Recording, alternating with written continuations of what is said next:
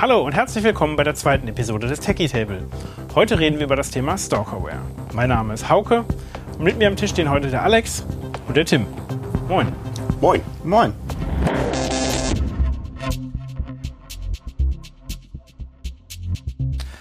Alex, vielleicht mal zum Einstieg. Was verstehen wir denn unter dem Begriff Stalkerware? Stalkerware ist ein Wort, das hat äh, das Citizens Lab geprägt jetzt vor kurzem.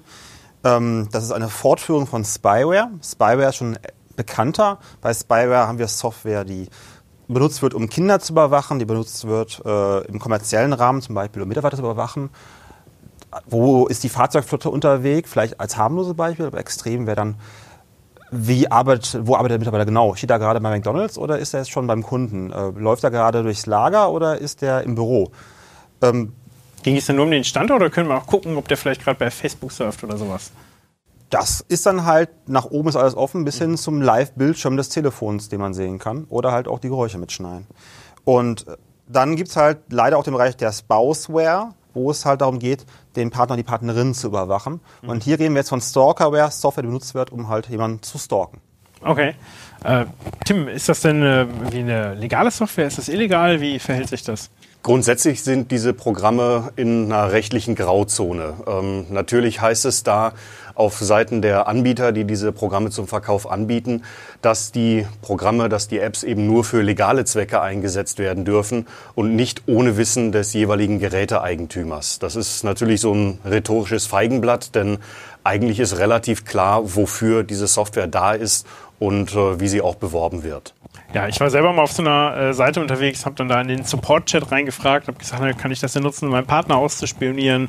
Und die so, ja, ja, klar, überhaupt kein Problem. Ne? Also die, die wissen wohl auch schon ganz genau, was damit wirklich passiert. Wobei das natürlich gerade faszinierend ist, weil wir reden von der richtigen Industrie, die diese Software herstellt. Und du hast eine Webseite, hast du gesagt, aber da gibt es nicht nur ein Produkt, das man kaufen kann. Es gibt auch einen Online-Support, es gibt einen Chat mit Mitarbeitern. Man kriegt halt wirklich das komplette Produktportfolio von den Angeboten schön.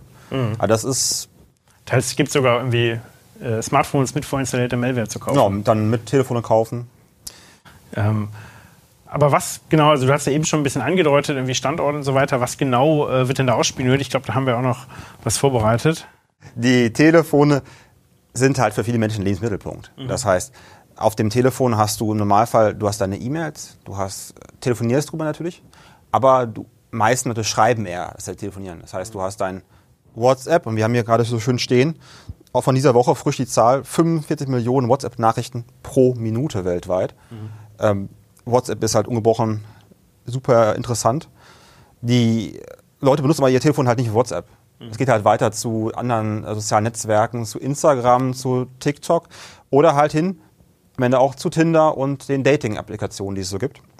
Und gerade das ist auch ein Bereich, der jetzt hier natürlich sehr interessant ist. Wenn man halt den Partner überwachen möchte, die Partnerin, mhm. möchte ich vor allen Dingen gerade wissen, vielleicht, mit wem sie da Kontakt hat. Und da ist natürlich das äh, Smartphone, sage ich mal, ein wunderbares Ziel, weil da so ziemlich alles an Informationen drauf ist, was für den jeweiligen Partner oder die Partnerin, die das Gerät überwachen will, irgendwie interessant ist. Das heißt, ähm, der Partner, die Partnerin weiß genau, mit wem äh, der andere entsprechend dann telefoniert hat, mit wem Nachrichten geschrieben worden sind, was in diesen Nachrichten geschrieben worden äh, ist und zum Beispiel auch welche Fotos hin und her geschickt worden sind. Gleichzeitig hat man das Telefon dabei. Das heißt, du hast quasi immer einen GPS-Tracker in der Hosentasche. Wenn das GPS angeschaltet ist. Wenn das angeschaltet ist. Aber auch sonst über die Funkzellen, die Genauigkeit des Ortes ist dann auf ein paar hundert Meter auch schon genau genug meistens, um zu sehen, okay, der Partner ist vielleicht gerade nicht zu Hause, sondern irgendwo in der Stadt unterwegs oder halt außerhalb. Mhm. Und was man auch nicht vergessen darf, jedes dieser Geräte hat halt eine Kamera oder mehrere und ein Mikrofon eingebaut. Und die können halt auch leider überwacht werden und halt angezapft werden. Mhm. Du guckst dir jetzt jeden Tag die Sicherheitslage auf Smartphones an. Würdest du sagen, dass das Sicherheitsbewusstsein beim Smartphone ähnlich ausgeprägt ist wie beim PC? Ich meine, da haben die meisten Leute ja irgendwie leider ganz und gar nicht was installiert, aber beim PC, das weiß jeder, er braucht irgendeine Sicherheitssoftware, er muss darauf achten, was er tut. Ähm, beim Telefon ist das ist gar kein Bewusstsein vorhanden. Die Leute benutzen das Gerät haben, wenn man Glück hat, haben sie einen PIN-Code oder einen Fingerabdruck oder ein, irgendeine Art von Sperre auf dem Gerät. Das haben noch nicht mal die meisten. Mhm. Ansonsten sind die Leute sehr freizügig, was sie auf ihrem Telefon tun, wie sie es tun. da ist leider gar kein Sicherheitsbewusstsein vorhanden. Okay. Und äh, es gibt jetzt ja Unterschiede, wenn man äh, sich diese ähm, Spyware anschaut. Äh, manche können installiert werden, ohne dass man Root äh, auf dem Telefon hat. Bei manchen Funktionen ist das dann notwendig. Vielleicht kannst du da mal kurz äh, erzählen, was da, was da die Unterschiede sind. Grundsätzlich, wenn wir jetzt von Android reden, gibt es zwei Möglichkeiten für so eine Software. Entweder wird die halt installiert wie eine normale Software unter Android. Das heißt, die ist auch an alle ähm, Sicherheitskonzepte, die Android hat, gebunden. Das ist eigentlich ziemlich gut, weil dann kann die zum Beispiel nicht beliebig mitschneiden und beliebig laufen, ohne dass man sie sehen kann. Leider gibt es auch die Möglichkeit, so ein Gerät komplett zu übernehmen, indem man das halt äh, routet oder jailbreakt, dann diese Software installiert und dann ist man quasi hoffnungslos verloren, weil dieses Gerät dann im schlimmsten Fall nicht einmal zurückgesetzt werden kann, ohne die Software runterzubekommen. Ähm, um jetzt aber so eine äh, Stalkerware auf dem Gerät zu installieren, bräuchte derjenige aber Zugriff auf das Gerät, um es äh, überwachen zu können, zumindest kurzfristig. Das ist richtig. Der braucht nicht nur kurzfristig das Gerät, der braucht meistens auch etwas länger das Gerät.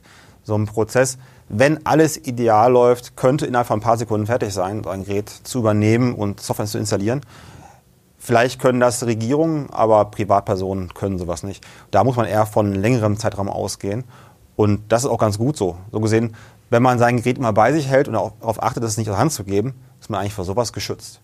Ein anderes Problem ist natürlich, wenn man nicht weiß, wo das Gerät herkommt. Also habe ich das Gerät selber im Laden gekauft, dann habe es nicht aus der Hand gegeben, dann bin ich relativ safe. Oder hatte der Partner das Gerät mal kurzfristig irgendwie Habe ich das Gerät in der Hand? geschenkt bekommen zu Weihnachten, dann weiß ich nicht, wie lange er es schon vorher hatte. Und da habe ich dann ein Riesenproblem, weil dann habe ich gar keine Sicherheit mehr, weil mir jegliche Grundlage fehlt.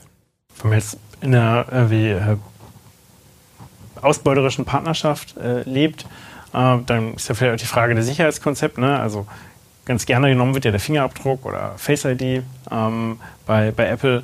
Äh, aber da muss man sich die Frage stellen, wenn man in so einem Kontext ist, wo der Partner vielleicht Zugriff hat, nachts, wenn man schläft, einen Fingerabdruck nehmen oder so, äh, ne, ob das dann auch der richtige Schutz ist oder ob da man wahrscheinlich eher einen Passcode setzen muss, auch wenn es irgendwie weniger bequem ist. Also ein Passcode macht leider sehr, sehr viel Sinn. Fingerabdruck gibt es die schönsten Videos, wie kleine Kinder dem Vater das Telefon an die Hand halten, um halt im Apple Store ein Spiel freizuschalten. Das geht halt auch beim schlafenden Partner oder Partnerin. Deswegen halt ein längerer Pin macht leider Sinn. Das Problem dabei ist natürlich, so ein Gerät soll auch benutzt werden. Umso länger er ist, umso schwieriger wird es. Da muss man für sich selber abwägen, wie sicher sein soll. Und auf jeden Fall im Zweifelsfall lieber einmal öfter das Passwort wechseln, als es nicht zu tun.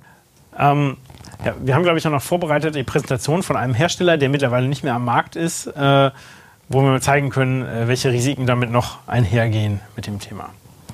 Ähm, ja, hier haben wir das Beispiel von MobiSpy.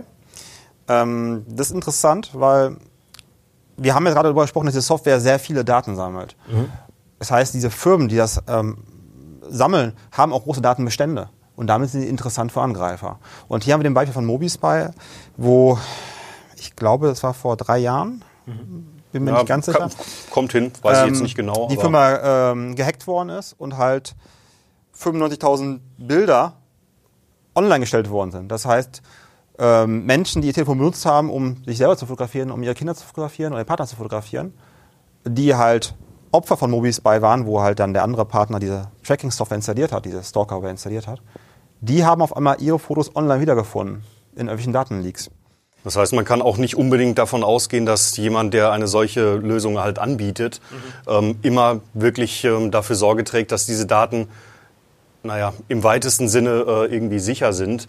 Äh, und da sind wir auch noch nicht mal bei dem Punkt, ob die, äh, ob die Apps selber halt ähm, sauber programmiert sind und ob die nicht vielleicht äh, selber auch noch weitere Probleme verursachen, jenseits äh, des sowieso schon erforderlichen Root-Zugangs bzw. Jailbreaks. Ich meine, unsichere Überwachungssoftware, das kennen wir ja noch ein bisschen auch von dem deutschen Staatstrojaner. Ne? Ja, ich äh, hab's immer. mal, ich, ich hörte davon. Ja. Wobei hier mehrere Firmen bereits zum Opfer gefallen sind einer Datenpange. Ja. Das heißt, sie wollten einfach schnell Geld machen, haben sich nicht viel äh, um die Die Sicherheit wollten schnell gekümmert. Geld machen. Äh, sie bieten natürlich auch ein großes Angriffspotenzial. Also die Daten, also die haben halt sehr häufig den vollen Datenzugriff. Das heißt, es ist sehr lohnenswert für Angreifer da reinzugehen, weil man hat zu einer Person alle Informationen, wo sie lebt, äh, das familiäre Setting. wenn, man, wenn ich das Telefon überwache, habe ich auch Zugriff auf die Online-Banking-Sachen. Ich habe Zugriff auf alle privaten Informationen. Kann ich die Passwörter sehen, die gespeichert sind? Meistens geht das auch einher mit Keyloggern. Also ich kann äh, das, was geschrieben wird, mit, mitlesen. Mhm. Also wenn ich mich einlogge, mein Passwort eingebe, kriegen Sie es mit. Ist es im Telefon gespeichert? Haben Sie es eh. Mhm. Also das eigentlich, heißt, man gibt alles außer Hand, was man hat.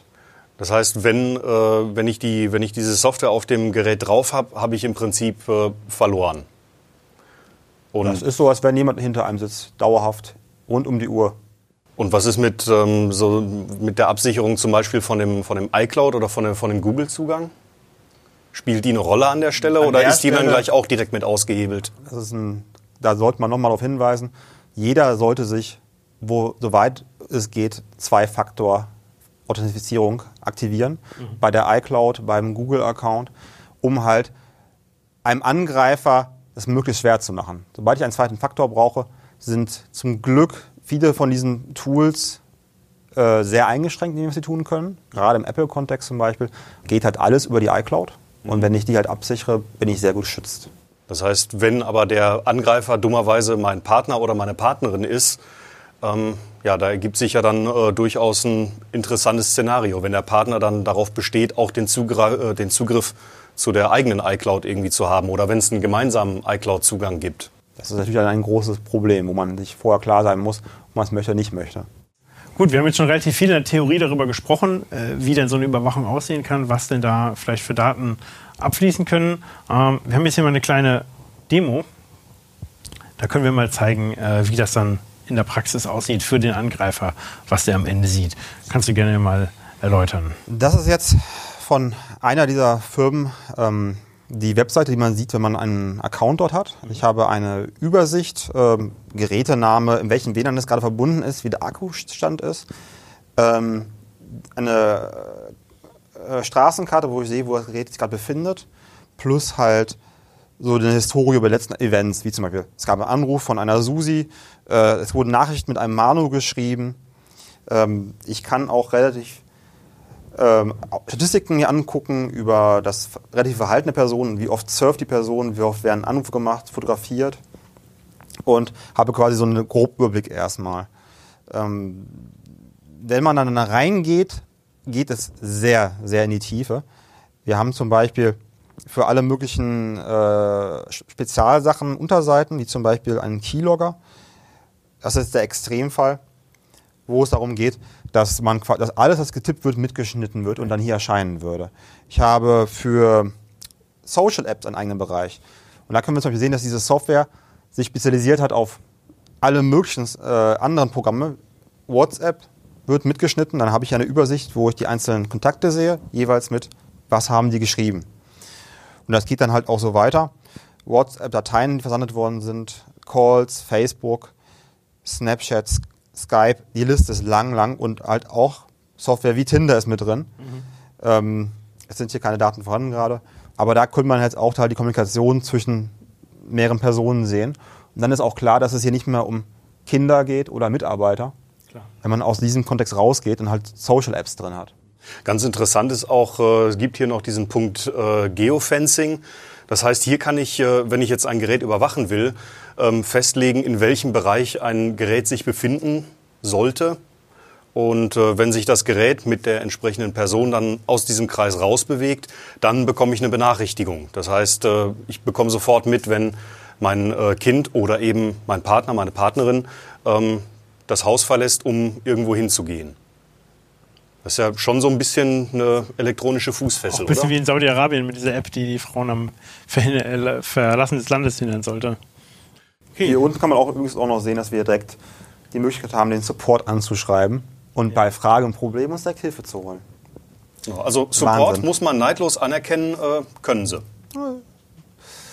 Genau, wir haben jetzt mittlerweile, wir haben jetzt äh, viel über die Gefahr gesprochen, die von Stalkerware ähm, ausgeht. Ähm, sehen natürlich alle, dass das ein gravierendes Problem ist. Ähm, jetzt ist die Frage, was können denn vielleicht Betroffene oder potenziell Betroffene tun? Ähm, genau, hast du da eine Idee, Tim? Grundsätzlich, wenn es also den Verdacht gibt, dass eine solche Stalkerware installiert ist oder dass äh, der Partner oder die Partnerin ähm, einen auf irgendeine Art und Weise überwacht ähm, und man das selber nicht möchte, Ähm, da gibt es natürlich unglaublich viele Szenarien, die äh, hier zutreffen können. Ähm, die kann man auch gar nicht alle einzeln ansprechen, weil es halt extrem individuell ist. Mhm. Ähm, wenn es aber darum geht, ähm, dass, ein, dass, das Gerät wirklich vollkommen äh, lückenlos überwacht wird, ähm, dann ist das durchaus schon ein Alarmzeichen und da sollte man als Betroffener sich überlegen, ob man aus dieser Situation sich vielleicht äh, doch besser lösen möchte. Und da wird es dann extrem schwierig, denn äh, das Gerät ist, wie wir eingangs schon gesagt haben, im Prinzip der einzige Kommunikationsweg nach außen, mit dem jeder tagtäglich irgendwie Umgang hat. Und ähm, ja, Priorität eins ist an der Stelle erstmal einen vertrauenswürdigen Kommunikationskanal nach außen aufzubauen der eben nicht unter dem Einfluss des äh, Partners oder der Partnerin steht und von demjenigen eben überwacht werden kann. Und das äh, bringt schon eine ganze Reihe an eigenen Herausforderungen mit sich. Genau, es gibt natürlich auch Beratungsstellen, ähm, die, an die man sich da wenden könnte. In ne? Deutschland ne? zum Beispiel den Weißen Ring. Oder Bundesverband der Frauenhäuser, genau. Die Lokalen, die man findet. Ähm, prinzipiell gibt es auch mehrere Webseiten, die man empfehlen kann, wo man sich mal dazu weiterlesen kann. Und äh, wir haben auch eine, das wäre jetzt die Collision Against Stalkerware Webseite, wo wir jetzt einen ähm, Verband gegründet haben von G-Data und mehr anderen IT-Sicherheitsfirmen und äh, nicht kommerziellen Firmen, um halt in diesem Bereich aktiver zu werden. Wir haben jetzt schon seit Jahren Erkennung für diese Software, aber sie war vielleicht nicht so erklärend, wie sie hätte sein können. Also wenn wir so eine Software gefunden haben, haben wir sie erkannt. Nur leider ein Erkennungsname wie Android Trojan Monitor ist vielleicht nicht so aussagekräftig wie etwas anderes. Und da sind wir gerade in Gesprächen, wie man das besser machen kann mhm. und versuchen halt Opfern in diesen Fällen, zu helfen. Und das wäre jetzt die Coalition Against Soccerware. Ich kann mir vorstellen, dass das auch technisch äh, extrem komplex ist, äh, das gut zu machen. Ne? Also wenn man da eine Fehlwarnung produzieren würde, wäre natürlich was fatal. Oder wenn man sagt, wir beschützen immer gegen eine bestimmte Stalkerware und dann rutschen einem doch ein paar Samples durch, das heißt, da eine große Verantwortung. Wir haben hier eine riesen Verantwortung, dass ähm, wenn ich ein Telefon in der Hand habe und eine Meldung erscheint, ich werde überwacht, reagiert jeder sofort panisch. Und das, wie wir das melden, das müssen wir uns jetzt angucken, überarbeiten. Äh, die Art und Weise, wie Kontakt hergestellt wird. Macht es Sinn, eine ähm, Meldung anzuzeigen direkt? Soll das per E-Mail zeitversetzt kommen. Da gibt es mhm. viele Gedanken, viele Möglichkeiten und das versuchen wir jetzt gerade zu erarbeiten und das besser zu tun. Genau. Ein Problem ist ja eben, dass wenn so eine Meldung auf dem Gerät auftaucht oder eine Meldung per E-Mail reinkommt, ähm, Im schlimmsten Fall hat auch ein äh, Partner der oder eine Partnerin, die äh, einen missbraucht, ebenfalls Zugriff auf diese Warnungen. Mhm. Und das heißt, die wüsste dann schneller am Gerät und hat die mitbekommen als man selber. Ja, definitiv. Äh, und äh, das heißt, wenn man was erkennt hat, äh, wäre es ja wahrscheinlich oft auch nicht sinnvoll, gleich alles zu löschen, wenn man vielleicht auch Beweise braucht für ein Gerichtsverfahren. Ne? Das heißt, auch da sollte man wahrscheinlich dann versuchen, auch wenn es natürlich eine sehr herausfordernde Situation ist, ruhig zu bleiben, ähm, sich eine Beratungsstelle zu suchen, vielleicht zur Polizei zu gehen, wenn, das für einen in Frage kommt, ähm, um da dann eben einfach auch professionelle Hilfe in dem Bereich zu bekommen. Wie der Tim schon gesagt hatte, am meisten Sinn macht am Anfang, äh, sich direkt an Beratung zu wenden und einen zweiten Kommunikationskanal aufzubauen. Mhm. Also ein günstiges äh, zweites Telefon mit einer Prepaid-Karte kostet nicht viel Geld und wäre sehr hilfreich in dem Fall. Mhm. Man muss natürlich bewusst sein, dass wenn man dieses Telefon hat, was äh, übernommen worden ist, das Telefon mitschneiden kann, die Location broadcasten kann. Das heißt, ich muss immer darauf achten, dass dann das Gerät nicht dabei zu haben, vielleicht mal zu Hause liegen zu lassen auf, auf dem Tisch mhm. oder halt ist ähm, so zu machen, dass es nicht auffällig ist, dass ich mir ein neues Gerät besorgt habe. Also vielleicht nicht beide Telefone auf den Nachttisch legen im einfachsten Fall. Also es ist, es ist schon echt schwierig als äh, Betroffener oder als Betroffener aus der Situation wieder rauszukommen. Und also die oberste Priorität muss natürlich sein, äh, halt eine Eskalation zu vermeiden. Denn auch das ist in der Vergangenheit schon vorgekommen, ähm, dass dann wenn äh, irgendwie dieses Thema Überwachung ins Spiel kam und äh, sich Betroffene dann zur Wehr gesetzt haben, dass dann äh, das Ganze teilweise auch in Gewalt eskaliert ist. Und das äh, sollte man natürlich äh, unter allen Umständen vermeiden, sofern es irgendwie möglich ist. Tatsächlich ist ja auch bei äh, Morden speziell gegen Frauen tatsächlich in 70, 80 Prozent, äh, glaube ich, sind die Statistiken äh, vorher irgendeine Form von Stalking passiert. Ähm, das heißt, das hat einen sehr engen Zusammenhang, den man da auf jeden Fall beachten sollte. Äh, Tim, du hattest äh, neulich noch mal einen Blogpost äh, geschrieben, der ist ein bisschen verwandt mit dem Thema. Mhm. Da ging es um Thema Smart Home und ne, was genau. passiert mit dem Smart Home, wenn man sich trennt. Ähm, auch das könnt ihr hier in dem Zusammenhang interessant sein. Genau, also da gibt es äh, durchaus auch eine Schnittmenge, denn äh, ganz viele smarte Geräte, die viele Leute eben zu Hause haben, ähm, sind auf Benutzerkonten angewiesen, die äh, in vielen Fällen dann eben auch gemeinsam genutzt werden. Ergibt ja auch durchaus Sinn, wenn man zusammen lebt, dass, äh, dass man dann auch äh, die Möglichkeit hat, im Haus oder in der Wohnung ähm, Geräte zu steuern. Und äh, die Geräte können das kann eine einfache Lichtersteuerung sein, das kann eine Rollladensteuerung sein, das kann aber auch äh, eine Überwachungskamera in der Wohnung sein.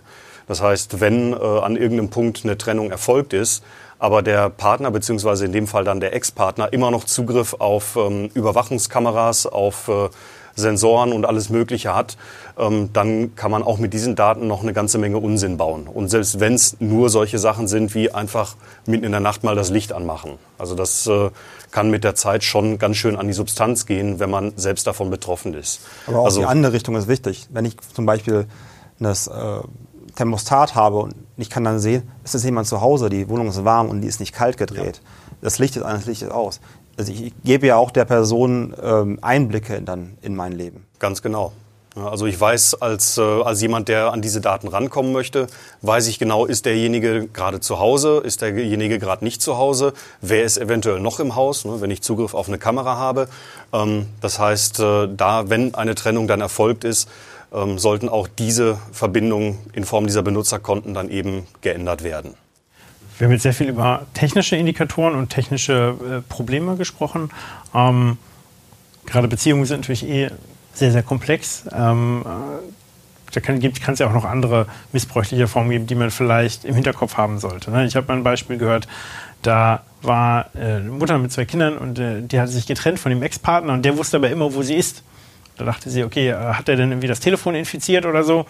Am Ende kam raus, eines der kleinen Kinder war vom Vater angestiftet worden, immer eine SMS zu schreiben, wo die denn gerade sich aufhalten. Genau.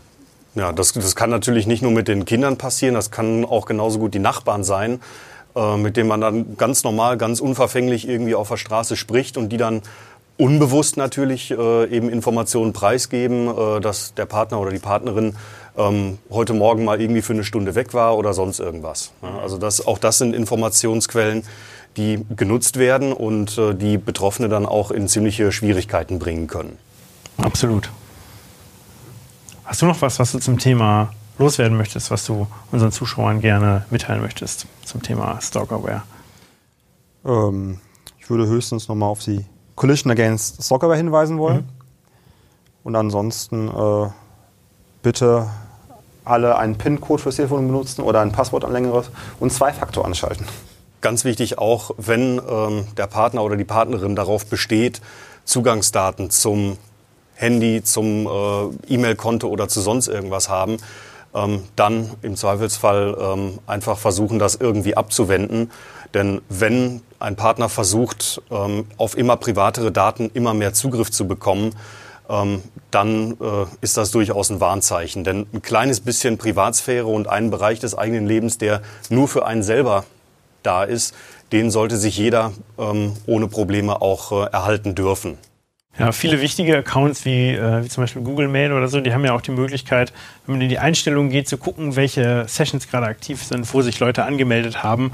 Äh, auch da kann man dann mal reingucken. Das gilt für viele Dienste ähm, und kann dann entsprechend vielleicht auch Sitzungen beenden, wenn man das nicht möchte oder wenn man den Verdacht hat, dass da ähm, Probleme auftauchen.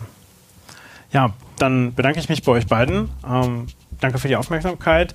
Äh, wir haben versucht, das Thema Stalkerware ein bisschen umfassend zu beleuchten. Ist natürlich ein sehr, sehr komplexes Thema. Äh, da können wir sicherlich nicht auf alles Antworten geben. Ähm, wenn es Fragen dazu gibt, ähm, gerne in die Kommentare schreiben. Ähm, und wir werden auf jeden Fall dranbleiben an diesem Thema. genau, vielen Dank.